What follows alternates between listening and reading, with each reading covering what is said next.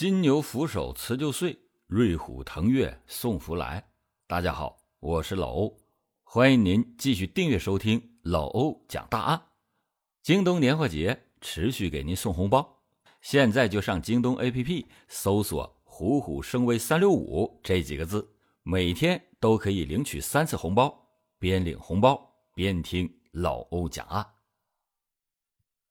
二零一八年三月二十六日，在内蒙古自治区兴安盟突泉县水泉镇的一条公路上，发生了一起交通事故。面包车侧翻入沟内起火，而在车子下方，赫然压着一具已经烧焦的尸体。正当警方为无法确认死者身份而烦恼的时候，现场赶来了一位中年妇女，直言说：“死者就是她的丈夫孟某。”可是，随着尸检报告的揭露，死者的身份再次的变得扑朔迷离起来。与此同时，孟某的妻子再次到警察局报案说：“啊，自己的丈夫死而复生了。”那么，当初她为何确信丈夫就是死者呢？案发的当天究竟发生了什么？真正的死者又是谁呢？手机信息中的一句话，为什么又成了转折呢？二零一八年三月二十六日，对于小张来说。是一个很平常的一天，他就像往常一样，在凌晨五点多就整装待发，沿着公路开始了晨跑。当时天还没有大亮，就当他肆意享受着清晨的空气时，远远的就看路边的水沟里升腾起一股白烟。等他靠近的时候，便被眼前的一幕给惊呆了：一辆面包车侧倒在水沟里边。周边都是一些没有燃尽的荒草，车身很明显处于起火状态，看着火势已经转小了不少，这也就说明起火已经有一阵了。面包车当时被烧的只剩下个空架子。小张凑近来看，发现在车子的下面还压着一个人，尸体已经被烧焦，看起来十分的吓人。见到这个情景，他连忙就掏出了手机报了警。他说：“您好，水前镇这边的公路上有面包车起火，司机被烧死了。”接到报警电话以后，警方迅速的组织力量到达了案发的现场。一大清早听到这个消息，大家的心中谁都不好受。刚出到现场的时候，警方本以为这就是一起交通事故。想到司机还有家人，不知道他是谁的儿子、谁的老公、谁的爸爸。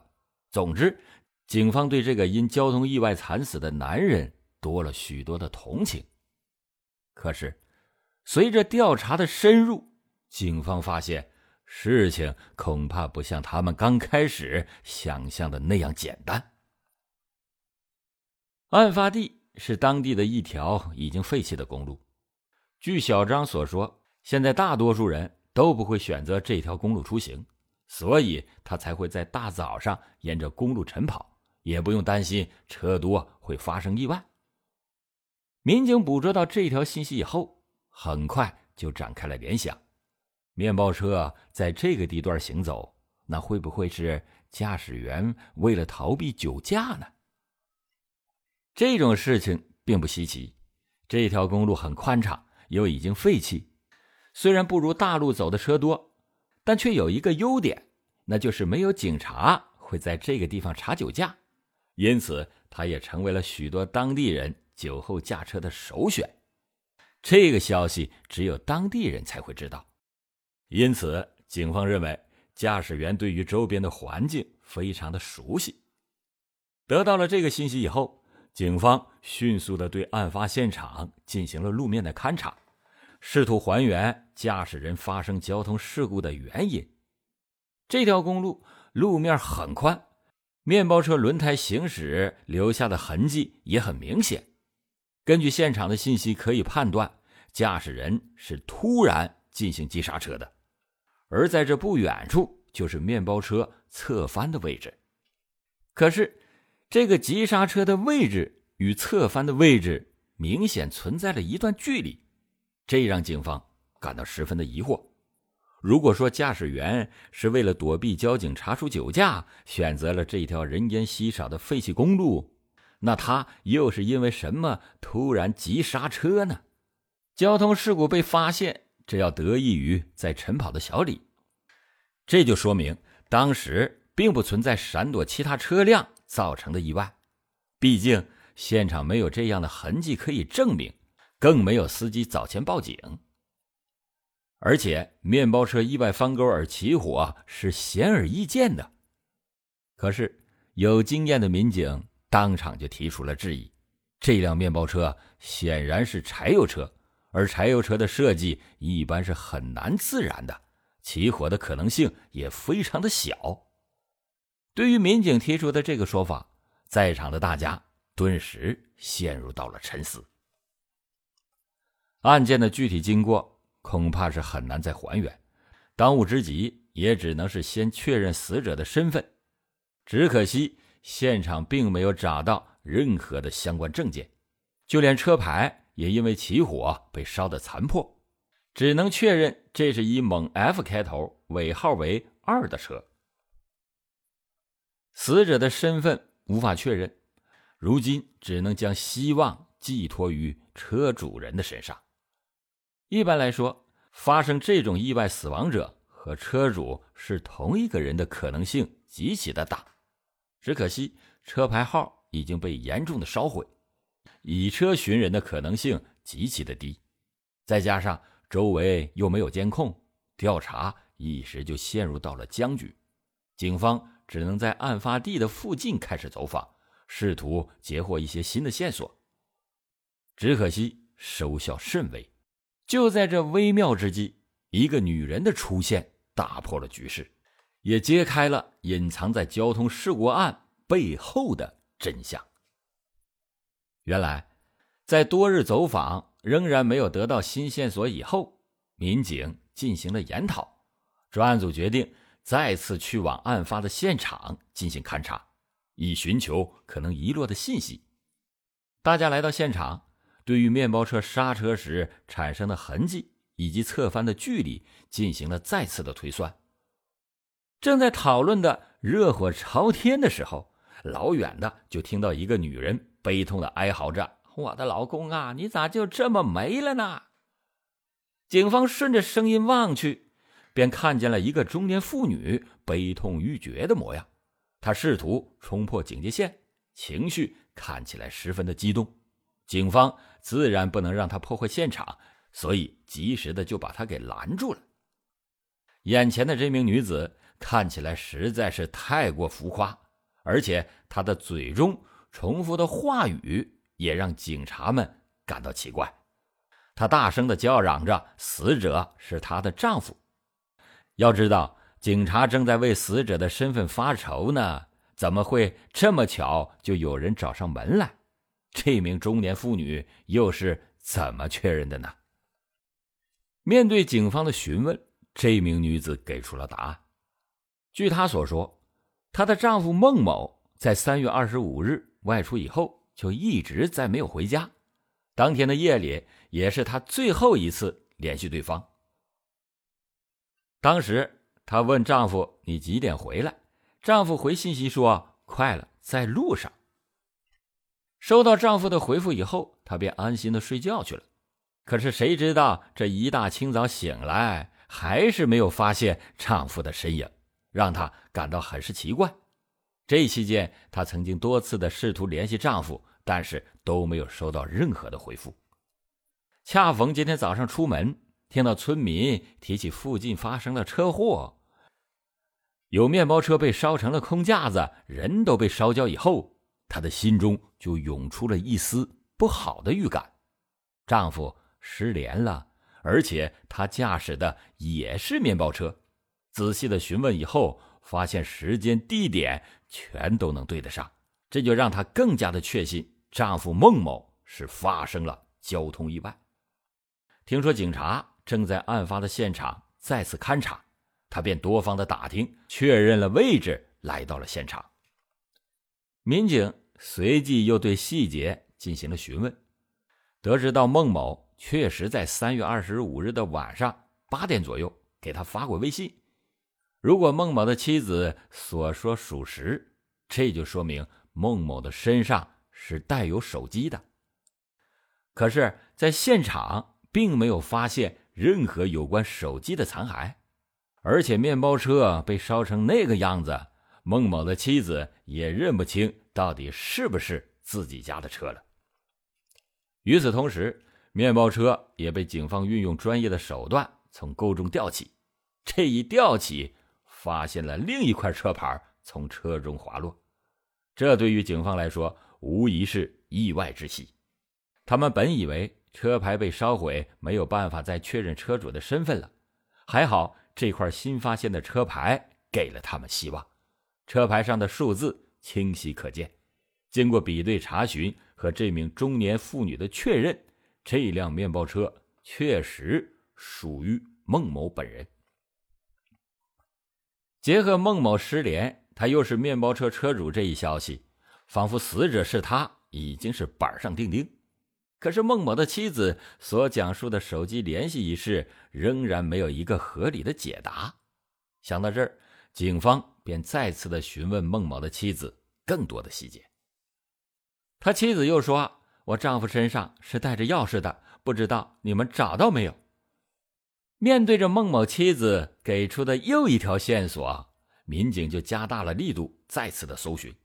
可是结果仍然是一无所获。这其中会不会有什么偏差呢？死者真的是孟某本人吗？为了弄清事实真相，给孟某妻子一个交代，法医对被烧焦的尸体进行了 DNA 鉴定，结果的出来让所有的人都大吃了一惊。死者竟然真的不是蒙某，而且经过法医专业的判断，可以确认死者在生前曾经被人用钝器敲击过头部，这也是导致他被烧死而浑然不知的一个重要的原因。再次结合最开始警方的疑问，轮胎刹车的痕迹、侧翻距离的恒定，种种的细节浮现在眼前。仿佛一切有了新的推断。虽然死者的身份仍无法确认，但失踪了的孟某一定与此案脱不了干系。警方就推断孟某很有可能并没有死，当即将他列为了重点的搜捕对象。与此同时，孟某的妻子那边又传来一个消息：原来，在三月三十一日的晚上。悲伤过度的孟某妻子给孟某打了个电话，他并没有奢求得到什么回复，只是人在夜晚的情绪难免会被放大。却不想当时的电话竟然拨通了，虽然没有人接，但是对于他来说仍然十分的意外。要知道，之前孟某的妻子给丈夫拨打电话的时候，那时的电话可是一直处于关机状态的。还没等他多想，手机又传来了嘟嘟嘟的信息提示音。只见这条信息上写着：“你是想让我死吗？”看着老公的微信给自己发了这个消息，孟某妻子更是鸡皮疙瘩起了全身。此时的她没有丈夫死而复生的喜悦，反而对这一切感到十分的疑惑。这个消息的出现。可以印证孟某并没有死。那么，在现场被烧焦的尸体究竟是谁呢？丈夫又为何给自己发这样的文字呢？这其中隐藏着怎样的内幕？彼时的孟某妻子并不知道警方调查此案的进展，但是她隐隐的觉得事态的发展已经超出了自己预想的范围。她就再次的发消息给丈夫询问，以后那边呢又没有了回复。孟某的妻子并不能当做什么也没有发生，她决定去警察局和警察们说明最新的情况，同时请求他们帮助找到失联的丈夫。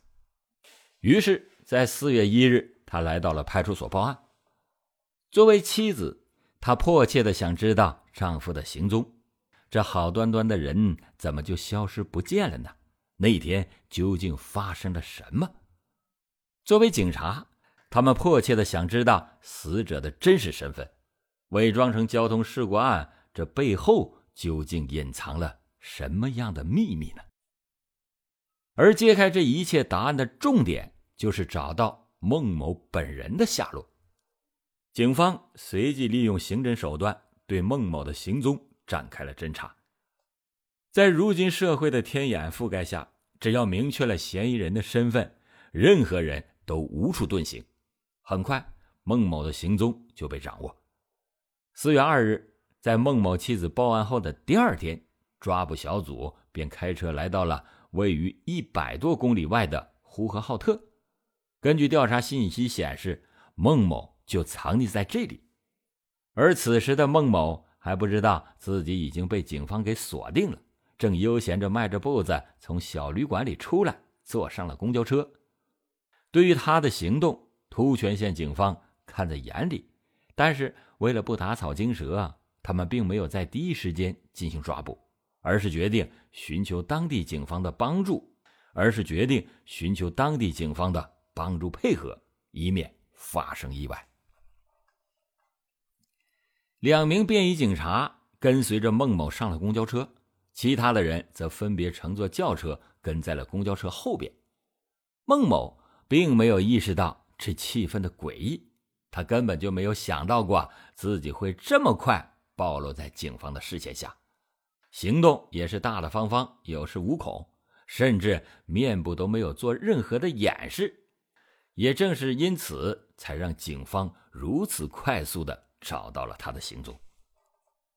等到公交车行驶到老年大学附近的时候，孟某便下车了。而等待他的是早已经做好了抓捕准备的警察们，一气呵成。还没等孟某反应过来发生什么，他已经就被他已经就被戴上了手铐。三月二十五日的晚上，你在哪里？和谁在一起？做了什么？这几天为什么要跑来呼和浩特？也不联系家人呢？在审讯室内，面对警察的询问，孟某是一言不发，打定主意不说话。但是他这副沉默的样子，在警方的眼中已经是不打自招了。如果他要是清清白白的，又怎么会是如今这副表现呢？沉默的状态保持了整整两天，高强度的警方问询一步步压迫着他的心理防线。正如民警所说。能把他抓来这里，就表明拥有了一部分证据。如果能够主动交代案件经过的话，那或许还可以争取到宽大处理的机会。孟某一开始还以为警方是在诈他，但当他看到警方提供的证据以后，再也撑不住了。强有力的事实摆在了面前，种种的疑点，他自己的行为举止都印证着他存在着作案的可能。到了这般地步，再沉默下去，那也没有任何的意义。最终，孟某主动交代了作案动机和案件的经过。当孟某给李某发了一条“好久没聚聚了，明天晚上一起吃饭啊”，李某没有想到自己就已经成为了别人案板上的肉，还高高兴兴的答应了孟某的邀请。其实，这吃饭是假。找替死鬼才是真，这罪恶的根源还要从孟某生意上失败开始讲起。孟某原本经营着一家公司，从事羊毛卷的生意，可惜因为经营不善，收入惨淡，启动资金是借贷而来的，惨淡的业绩根本支撑不了他还完欠款，每天催贷的电话不停，骂的要多难听有多难听。甚至自己的行踪也被他们掌握的清清楚楚，在这样的压力下，孟某产生了极端的想法。他想到自己曾经购买过一份价值一百万元的车辆意外险，如果制造这样一起案件，不就能获得一百万元的保险金额了吗？到时候把欠款还光，还能剩下一部分。如此便能解决一直困扰着自己的难题，何乐而不为呢？想到这儿，他就满怀信心的开展了行动。这种行为就叫做骗保。为了保证真实性，得有真人发生交通意外，而那个人必不可能是他自己，他就选来选去，从不太熟悉的朋友当中物色了一个和自己体型最为相似的。从不太熟悉的朋友当中物色了一个和自己体型最为相似的一个人，这个人便是李某。于是便有了邀请李某吃饭的那段对话。三月二十五日的晚上，李某应邀与孟某在小饭馆吃饭，两个人边聊边吃，气氛热络。酒足饭饱以后，孟某提出来要送李某回家，可是。李某并不尽兴，提出来想要再去 KTV 唱歌。孟某想着要满足替死鬼最后的要求，便也欣然的同意了。两个人足足嗨到了三月二十六日凌晨三点。李某看起来兴致非常的高，孟某怕再磨蹭下去，那天都要大亮了，到时候这计划可就全都要泡汤了。于是提出来要带李某。出去兜兜风，于是，在黑夜无人的公路上，一辆面包车风驰电掣，行驶到案发地附近的时候，李某提出来想要下车小解。孟某见时机已经成熟，便趁着对方不注意的时候，用铁棍击了他的后脑。只看到李某直挺挺的躺下去之后，才长呼了一口气。用铁棍大力的敲击别人的脑袋，这种奇妙的感触。孟某至今回忆起来仍觉得有些害怕。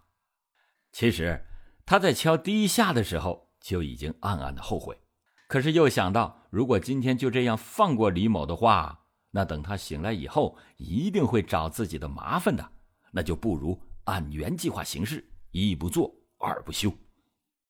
一旦赌徒的心理占了上风，其他的情绪那都会被压制。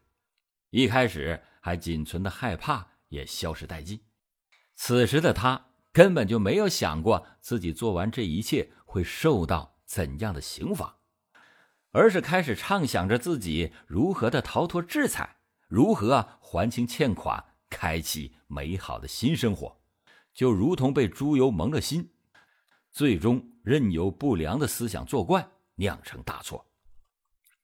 据孟某所说，他在把人打晕以后。便将昏死过去的李某拖到了车后座上，重新发动了车子，急速的冲向了案发的位置，而后猛向右一打方向盘，将档位从三档调到了二档，并且寻找时机，迅速的跳下了车子。整个过程也算是惊心动魄。在他的这一番操作下，才有了急刹车时留下的印痕，才有了急刹车时留下的印痕。侧翻距离只有五米远，不符合逻辑的原因。今天老欧讲的这起案件，看似是一个十分完美的伪装。孟某自己对于这个杰作也显得十分满意。随后，他拿出了事先准备好的汽油，一股脑的洒在了面包车上，点燃，将现场伪造成车辆失控翻沟，而后起火。只是孟某万万没有想到。他精心策划的一切早已被警方洞察。从最开始，警方就通过各种细节判断这起案件并不简单。而后抽丝剥茧，调查出了真相。只能说天网恢恢，疏而不漏。等待他的必将是法律的严惩。像现如今警察办案，那都是要讲究证据的。像这种程度的交通事故，是必须要进行尸检。对死者的身份信息要进行确认的，十分自信的开始了这场拙劣的表演。他不止残害了一条无辜的生命，也断送了自己的人生。好了，感谢您今天收听老欧讲大案。老欧讲大案，警示迷途者，唤醒梦中人。